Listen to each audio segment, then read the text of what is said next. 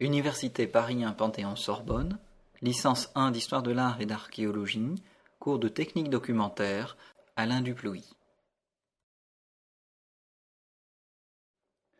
Cours numéro 4. L'archéologie métropolitaine. Alors que la France fut l'une des premières nations à disposer d'un institut de recherche archéologique à l'étranger, la création de l'école française d'Athènes remonte, je vous le rappelle, à 1846, l'organisation de l'archéologie métropolitaine fut extrêmement tardive. Ce n'est qu'avec la loi de 2001 sur l'archéologie que la France disposa enfin d'un établissement national ayant compétence en matière d'archéologie métropolitaine. Par rapport aux pays scandinaves ou encore à l'Angleterre, le développement de l'archéologie nationale fut en France particulièrement lent et chaotique. Point 1 les Antiquités nationales. Au lendemain de la Révolution, alors que s'organisent les grandes expéditions françaises à l'étranger, en Égypte, en Morée, l'intérêt pour le patrimoine métropolitain est peu développé. L'avènement du XIXe siècle et des nationalismes conditionna peu à peu la création d'une archéologie métropolitaine sous la forme exclusive d'un intérêt pour ce que l'on appelait alors les antiquités nationales. Les savants français du XVIIIe siècle, en particulier le comte de Quélus, s'étaient certes déjà intéressés aux antiquités de la France.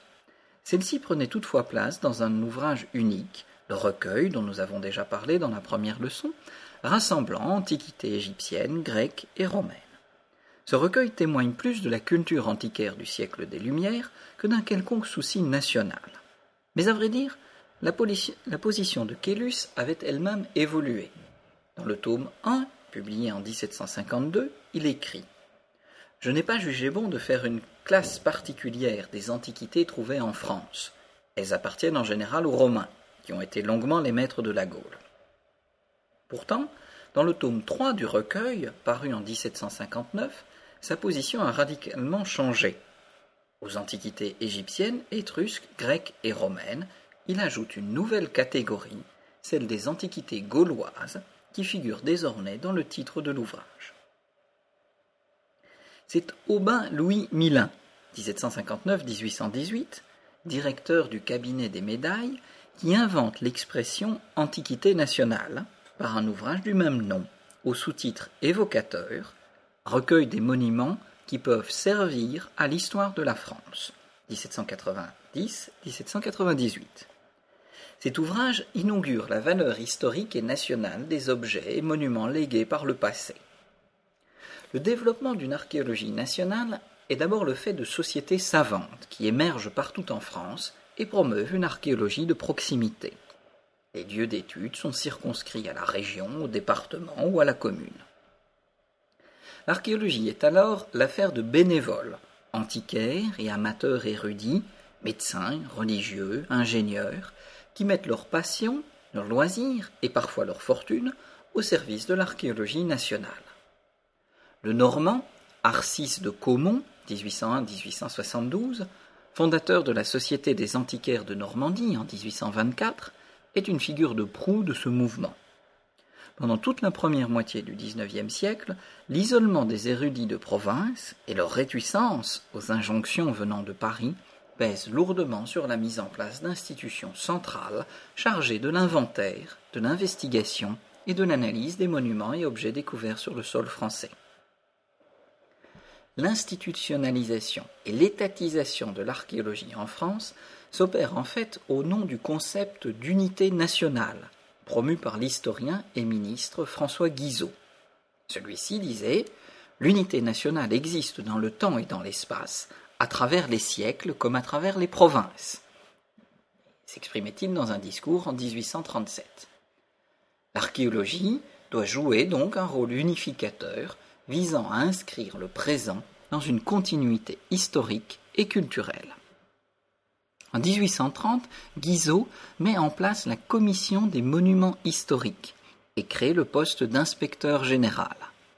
À partir de 1834, l'écrivain Prosper Mérimée devient l'inspecteur général des monuments historiques et entreprend une vaste entreprise de protection et de restauration des monuments historiques. C'est l'heure d'un premier inventaire général des monuments gallo-romains et médiévaux du territoire national, accompagné des premières restaurations systématiques. Il est secondé dans cette tâche par l'architecte Viollet-le-Duc, qui est à l'origine notamment de la reconstruction de la basilique du Vézelay, de Saint-Séverin, de Notre-Dame de Paris ou des remparts de Carcassonne. Encouragé par la politique nationaliste de Napoléon III, l'archéologie métropolitaine connaît une période faste sous le Second Empire, 1852-1870. Passionné d'histoire, Napoléon III portait un réel intérêt à César, à la conquête romaine et au-delà, au passé gaulois de la France. Il entreprit d'ailleurs d'écrire une histoire de Jules César. Pour mettre en œuvre ce livre, il s'entoure de divers savants qui accomplissent un immense travail de collecte d'informations sur le territoire national. Au-delà de la contribution à l'œuvre impériale, ce travail collectif concourt à l'essor d'une véritable archéologie sur le territoire métropolitain. C'est alors que sont entrepris les chantiers d'Alésia et du Mont Beuvray. Grâce aux fouilles initiées par Napoléon III, Alésia, lieu de la défaite finale des Gaulois face aux armées de César, est définitivement localisé à Alice-Sainte-Reine, en Côte d'Or, et soulève rapidement la passion des archéologues. Vercingétorix s'impose comme héros national et 52 avant Jésus-Christ comme date fondatrice. L'oppidum éduin de Bibracte, situé dès le début du XVIIIe siècle sur le mont Beuvray, est lui aussi exploré avec le soutien financier de Napoléon III. Les recherches et les découvertes s'intensifient à tel point que la création d'un musée des antiquités nationales s'impose bientôt. Par le décret du 8 mars 1862, Napoléon III décide la création au château de Saint-Germain-en-Laye d'un musée d'antiquités celtiques et gallo-romaines.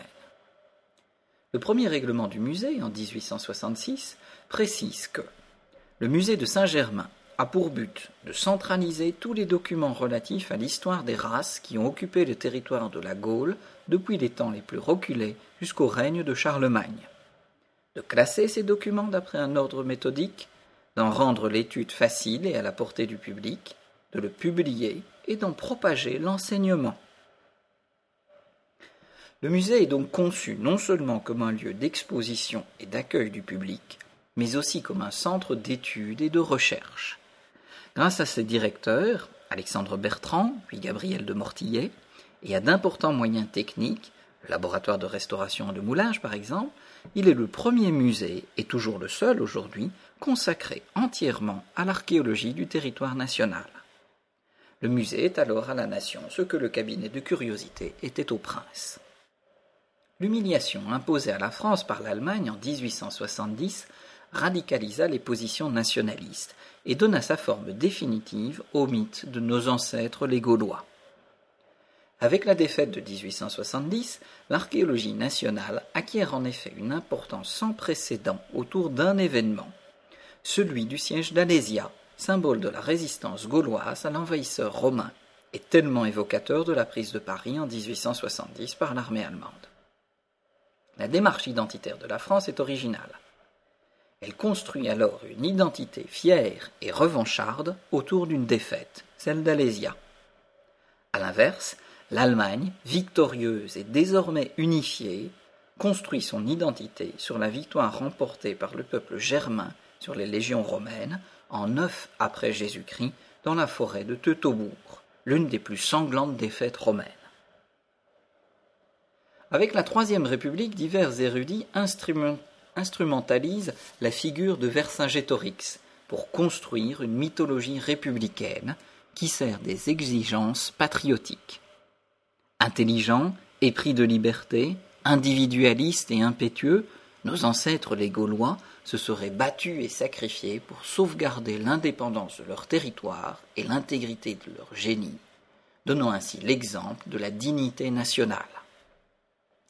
Une véritable imagerie gauloise prend alors place dans tous les livres scolaires, qui ne manquent jamais de commenter la scène de reddition de Vercingétorix, fièrement campé sur son cheval et jetant d'un geste noble et digne ses armes aux pieds de César vainqueur. Le mythe historique des Gaulois a pris sa forme définitive sous la Troisième République, où il justifie tous les espoirs d'une renaissance après la défaite de 1870. L'exemple de la résistance gauloise devant César et de la tentative d'union devait inciter chaque Français à se lever et à se sacrifier pour la défense et la renaissance de la nation. Les événements de la Première Guerre mondiale encouragent encore ce genre de parallèle historique. Les armées françaises sont comparées aux troupes gauloises, Sedan à Alésia, Gambetta à Vercingétorix. Il en va de même durant la Deuxième Guerre mondiale. L'idéologie du régime de Vichy est fondée sur un retour réactionnaire aux valeurs du passé national, entraînant d'ailleurs une reprise des fouilles d'Alésia. Il va de soi que cette vision, largement politisée et polémique, n'a aucune assise scientifique. Dès la seconde moitié du XIXe siècle, les spécialistes des antiquités nationales en sont parfaitement conscients et considèrent à juste titre la France comme une superposition progressive de populations différentes dont on retrouve, grâce à l'archéologie, des traces dans un grand nombre de pays européens. En tant que Celtes, nos ancêtres les Gaulois doivent être réinsérés dans leur milieu européen. On ne peut comprendre les civilisations de l'âge du fer en France sans se référer à leurs témoignages en Suisse, en Allemagne, en Autriche, en Italie ou en Espagne. Malgré tout, tout les conclusions auxquelles les archéologues aboutissent ont énormément de mal à s'imposer au grand public et dans le discours politique. Le message du XIXe siècle a en effet été relayé durant tout le XXe siècle par le grand historien de la Gaule Camille Julien, auteur d'une monumentale histoire des Gaules en huit volumes, parue entre 1908 et 1926, mais aussi par l'enseignement primaire et par Astérix. Archéologie, et nationalisme ont souvent entretenu des rapports étroits, en France comme ailleurs dans le monde. L'archéologie est ainsi instrumentalisée à des fins identitaires dans chaque moment où l'histoire connaît des périodes de nationalisme exacerbé. 2. Première législation archéologique. C'est le régime de Vichy qui a doté l'archéologie française d'une première structure administrative et réglementaire. Avant 1941, la recherche archéologique en France était une activité libre de tout contrôle. Jérôme Carcopino, alors ministre de l'Éducation nationale et professeur d'histoire romaine à la Sorbonne, fait alors voter la loi du 27 septembre 1941, première loi réglementant les fouilles archéologiques, inspirée de la loi fasciste instaurée en 1939 par le régime de Mussolini. La loi Carcopino constitue néanmoins un progrès décisif dans la réglementation des fouilles. Quatre notions ont présidé à sa rédaction. 1. Toute fouille est soumise à l'autorisation préalable de l'État par l'intermédiaire de ses représentants. 2. Toute fouille est soumise à la surveillance d'un représentant de l'État, tant sur le plan des méthodes que sur celui des vestiges mis au jour. 3 s'ajoute l'obligation pour le fouilleur de déclaration à l'autorité publique des trouvailles faites, faisant ipso facto du négligent ou du mal intentionné un fraudeur et un criminel. Les amendes sont explicitement mentionnées. 4. Cette obligation de déclaration a entraîné la mise en œuvre de la préemption par l'État des objets susceptibles de l'intéresser dans le seul intérêt des collections publiques, ainsi que le classement des découvertes immobilières. La loi de 1941, validée par une ordonnance du 13 septembre 1945, fut complétée et amendée par une jurisprudence importante. En consacrant le verrouillage de l'archéologie nationale par l'État, la loi était certes favorable à la sauvegarde du patrimoine national, mais défavorable aux particuliers qui n'avaient rien à gagner à déclarer des antiquités sur leur propriété, aucune indemnisation n'étant prévue. Dès lors, Combien de structures apparues au cours de travaux de terrassement n'ont-elles pas bientôt disparu? Quoi qu'il en soit, la loi de 1941 a offert un cadre juridique solide jusqu'à la nouvelle loi sur l'archéologie de 2001. Point 3. De l'archéologie de sauvetage à l'archéologie préventive. Parmi les éléments qui ont contribué dans les années 50 et surtout 70 à remodeler le visage de l'archéologie métropolitaine figurent des facteurs extra-archéologiques, comme l'explosion urbaine de l'après-guerre, la mise en place de grands programmes autoroutiers, la politique de remembrement en zone rurale, etc., mais aussi la dénonciation de scandales archéologiques. Celui de la place de la Bourse à Marseille en 1967 est particulièrement important. À la faveur d'un projet d'aménagement urbain d'une zone de 2 hectares destinée à accueillir un centre commercial en plein cœur de Marseille, des vestiges exceptionnels par leur intérêt historique furent mis au jour. Remparts, quais, épaves, etc., remontant à la fondation de la ville de Marseille vers 600 avant Jésus-Christ. Face au drame que représentait leur destruction, un arrêté d'occupation temporaire fut pris. La zone fut classée monument historique en 1971 et des fouilles se prolongèrent pendant dix ans sur une zone de 9600 mètres carrés ainsi protégée. Face au tollé, les fouilles furent pour la première fois financées par l'aménageur lui-même, qui prit notamment à ses frais la rémunération de l'archéologue responsable du chantier. Le programme de construction du centre commercial fut modifié et un jardin des vestiges aménagé pour leur conservation. La notion d'archéologie de l'urgence, ou fouille dite de sauvetage, voyait ainsi le jour. La prise de conscience par les instances de l'État de cette forme d'archéologie date de la publication du rapport de Jacques Soustel, intitulé La recherche française en archéologie et en anthropologie en 1975. À la suite du rapport, des mesures concrètes furent adoptées. Tout d'abord, la modification de la loi de 1941 dans le sens d'un renforcement du contrôle par les instances archéologiques. Ensuite, la création d'une carte archéologique. Il s'agit de fournir un inventaire complet et détaillé des sites archéologiques métropolitains. Le but est de prévenir les aménageurs de l'existence de vestiges archéologiques déjà inventoriés, plutôt que, de, sauver ce qui peut encore l'être après le passage du bulldozer. Malheureusement, il fallut attendre les années 1990 pour que la carte archéologique de la Gaule soit dotée d'un budget substantiel. Par ailleurs, il y eut également la création d'un fonds d'intervention pour l'archéologie de sauvetage, FIAS, destiné à financer les fouilles et les opérations de sauvetage. Enfin, ce fut l'adoption en 1977 d'un nouvel article du Code de l'urbanisme permettant de refuser un permis de construire. Parallèlement a été créée en 1973, sans la moindre intervention de l'État, l'Association pour les fouilles archéologiques nationales, l'AFAN. L'association de droit privé, type loi 1901, elle joua pendant un quart de siècle un rôle de relais entre l'État, qui ne disposait d'aucun établissement public consacré à l'archéologie nationale, et les entrepreneurs privés auxquels est imposée la nécessité de mener des fouilles de sauvetage. Reçoit donc la mise en œuvre du, FIAS en 1977 et devient rapidement la destinataire exclusive des crédits nationaux alloués aux recherches sur le terrain dans le cadre d'opérations de sauvetage et de fouilles programmées. L'AFAN grandit très vite.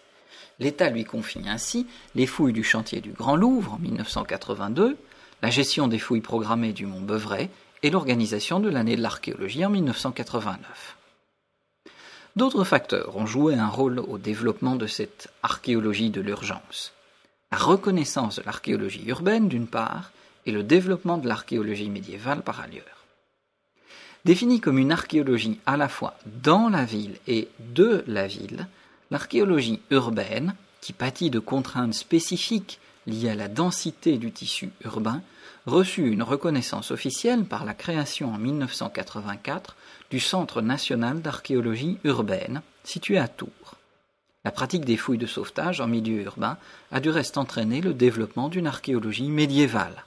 Cette archéologie permet de révéler des pans entiers de l'histoire du Moyen Âge que les sources écrites ne permettent pas d'appréhender, comme l'artisanat, les échanges ou les pratiques funéraires. Les fouilles de Saint-Denis entreprise en 1973 à l'occasion d'un projet d'aménagement d'une ZAC, illustre parfaitement ces trois composantes de l'archéologie métropolitaine, urbaine, de sauvetage et médiévale. 13 hectares furent explorés au nord de la basilique, ce qui permit de révéler tout un bourg monastique médiéval. En janvier 1997 éclate l'affaire de Rodez. Un site romain est détruit aux trois quarts par un aménageur. L'événement met en relief la faiblesse du dispositif législatif, les conditions de financement et la position dominante de l'AFAN comme opérateur privilégié de l'État. Ce constat de tension conduit donc le ministère de la Culture à soumettre au Parlement une loi relative à l'archéologie préventive. Après de longs débats parlementaires et une tentative infructueuse de recours auprès du Conseil constitutionnel, la loi est promulguée le 17 janvier 2001. Le législateur a d'abord eu à cœur de définir l'archéologie préventive comme ayant pour but tout à la fois d'assurer à terre et sous les eaux, dans les délais appropriés, la détection, la conservation ou la sauvegarde par l'étude spécifique des éléments du patrimoine archéologique affectés ou susceptibles d'être affectés par les travaux publics ou privés concourant à l'aménagement. La principale innovation du texte réside dans la création d'un établissement public national à caractère administratif, à qui sont désormais confiés les diagnostics et opérations de fouilles d'archéologie préventive. C'est une première en France. Le financement de l'établissement public est partagé entre l'État et les aménageurs eux-mêmes qui doivent s'acquitter d'une redevance archéologique pour l'archéologie préventive. L'Institut national de recherche archéologique préventive, l'INRAP, est ainsi mis en place le 1er février 2002. Cadre institutionnel et acteur de l'archéologie métropolitaine. Le cadre institutionnel de l'archéologie métropolitaine, centralisé et très hiérarchisé, est actuellement le suivant. Tout d'abord, le ministère de la Culture est chargé de la protection, la conservation et la mise en valeur du patrimoine culturel français. Il est organisé à la fois sur un plan national et régional. Au sommet, dépendant de la direction de l'architecture et du patrimoine, la sous-direction de l'archéologie, celle-ci a pour mission, en liaison avec les instances et les organismes nationaux compétents en matière d'archéologie, d'étudier, de protéger, de conserver et de promouvoir le patrimoine archéologique national. Chaque région est par ailleurs dotée d'une direction régionale des affaires culturelles, DRAC, dirigée par un directeur régional des affaires culturelles. Celui-ci a sous ses ordres un service régional de l'archéologie, SRA, qui a pour mission de contrôler scientifiquement l'ensemble des opérations de fouille, programmées et de sauvetage, de publier et de diffuser les résultats auprès du public. Deuxièmement, à côté du ministère de la Culture, il y a en parallèle le Conseil national de la recherche archéologique, CNRA, présidé par le ministre de la Culture et constitué de 26 membres. Celui-ci a un rôle qui est strictement consultatif. Le Conseil propose, émet un avis, fait des propositions, etc. Il se prononce sur la délivrance des autorisations de fouilles, terrestres ou sous-marines, et sur l'inscription des sites archéologiques sur la liste des sites d'intérêt national. Il est relayé en région par six commissions interrégionales de la recherche archéologique, CIRA, qui ont compétence sur leur territoire centre-est, centre-nord, ouest, est, sud-est et sud-ouest, en matière d'octroi d'autorisation de fouilles, pour lesquelles elles émettent un avis préalable, de projet de fouille, de sauvetage ou de bilan des opérations de l'année écoulée. Ici aussi, les commissions n'ont de voix que consultative. Selon l'importance régionale ou nationale du site archéologique, les autorisations de fouilles sont délivrées par le préfet de région sur proposition de la CIRA ou directement par le ministre de la Culture sur proposition du CNRA. Les acteurs de l'archéologie métropolitaine maintenant. Il s'agit des suivants. L'INRAP tout d'abord, Institut national de recherche archéologique préventive. Cet institut exerce une situation de quasi-monopole dans le cadre de l'archéologie préventive. Les fouilles programmées sont conduites plutôt par des chercheurs dépendants des universités et du CNRS ou par ceux dépendants des organismes de tutelle de l'archéologie. Le CNRS et les universités fédèrent les laboratoires de recherche essaimés dans toute la France, souvent constitués en unités mixtes de recherche, UMR, associant universitaires, chercheurs CNRS et personnel du ministère de la Culture venant des SRA. Enfin, les collectivités territoriales, régions, départements ou villes. À partir de la fin des années 60, sont créés des services archéologiques propres, soit environ dans un quart des départements et dans 70 villes. Il existe de gros services départementaux, comme dans le Val d'Oise ou le Val-de-Marne, et de gros services municipaux, Lyon, Saint-Denis, et d'autres qui sont réduits à une seule personne. On compte ainsi environ 350 archéologues engagés par des collectivités territoriales, dont les tâches sont réparties entre inventaire du patrimoine archéologique, fouilles, programmées et préventives, diffusion et animation. La loi de 2001 leur a enfin donné un agrément scientifique, ce qui devrait encourager leur développement. L'archéologie métropolitaine est donc aujourd'hui créatrice d'emplois et de développement des préoccupations légitimes en matière d'environnement et de patrimoine ne devrait pas inverser cette tendance. Tout cela n'épuise par ailleurs pas les débouchés ouverts aux archéologues.